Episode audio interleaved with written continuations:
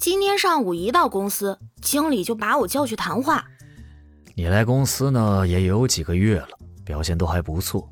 可是最近很多同事都向我反映，你说话的口气有问题，希望你改正下。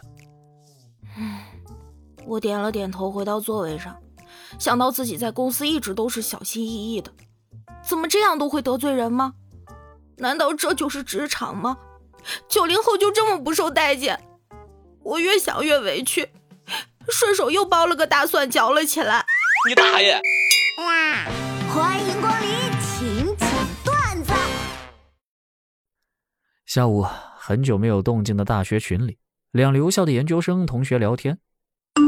唉，好想嫁个有钱老公啊！我也是。有钱了，你们想干嘛？本以为他们会说逛街、美容、买衣服之类，没想到两姑娘发了个眼睛放光的表情，然后兴奋地讨论起来。有钱了就可以自由地做研究啊！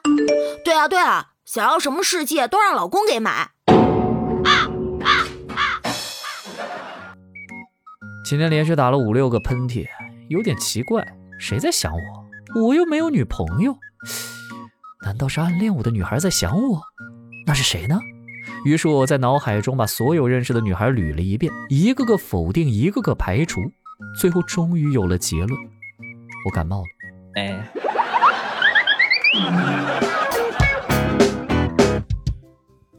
每当到了晚上，我稍微有点困意的时候，我对大脑说：“大脑，编造一段甜甜的爱情小说故事，让我美美的入睡吧。”收到，这就为您播放。你人生中最为尴尬的时刻。Oh no！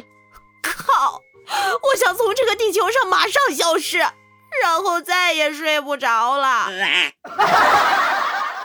和女朋友去旅游，她一路走一路买很多东西，全都装在包里让我背，自己一个人迈着轻快的步伐走在前面，边走边催促：“哎呀，你走快一点行不行啊？”你的背包让我走得好缓慢。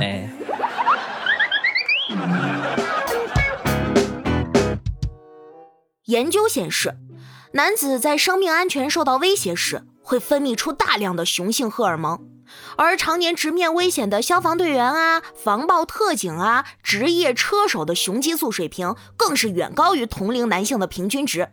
这也正是他们气概非凡、魅力十足的重要原因。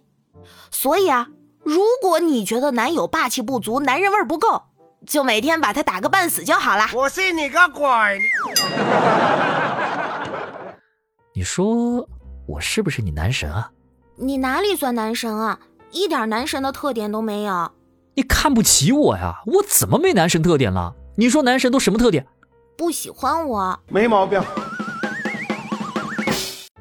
天河，我最近在追《大情妇》，你看这个剧了吗？我还没看呢，讲啥的？秦始皇统一六国？啊！你别给我剧透啊！你可千万别给我剧透。用一种动物来形容你自己，你觉得是什么呢？鹦鹉。哦，这是为什么呢？哦，这是为什么呢？为什么呢？我操！哎呀，防不胜防啊！老婆，咱们家存款太少了，要不咱也学学理财？我有个办法，这样啊，你给我买限量款的包包，可以升值的。我这心呐，拔凉拔凉的。大无语事件，今早打车忘记核对车牌了，冲到楼下看到一辆开着双闪的车，我想都没想就上车了。车子还贴着婚车的装饰，我以为这师傅昨天参加婚礼忘了拆呢，结果人家真的是个婚车，在等摄影师呢。我俩都跑出去好远了，师傅的对讲机响了，哎，摄影都等半天了，你在哪儿呢？啊，摄影师没上车，姑娘。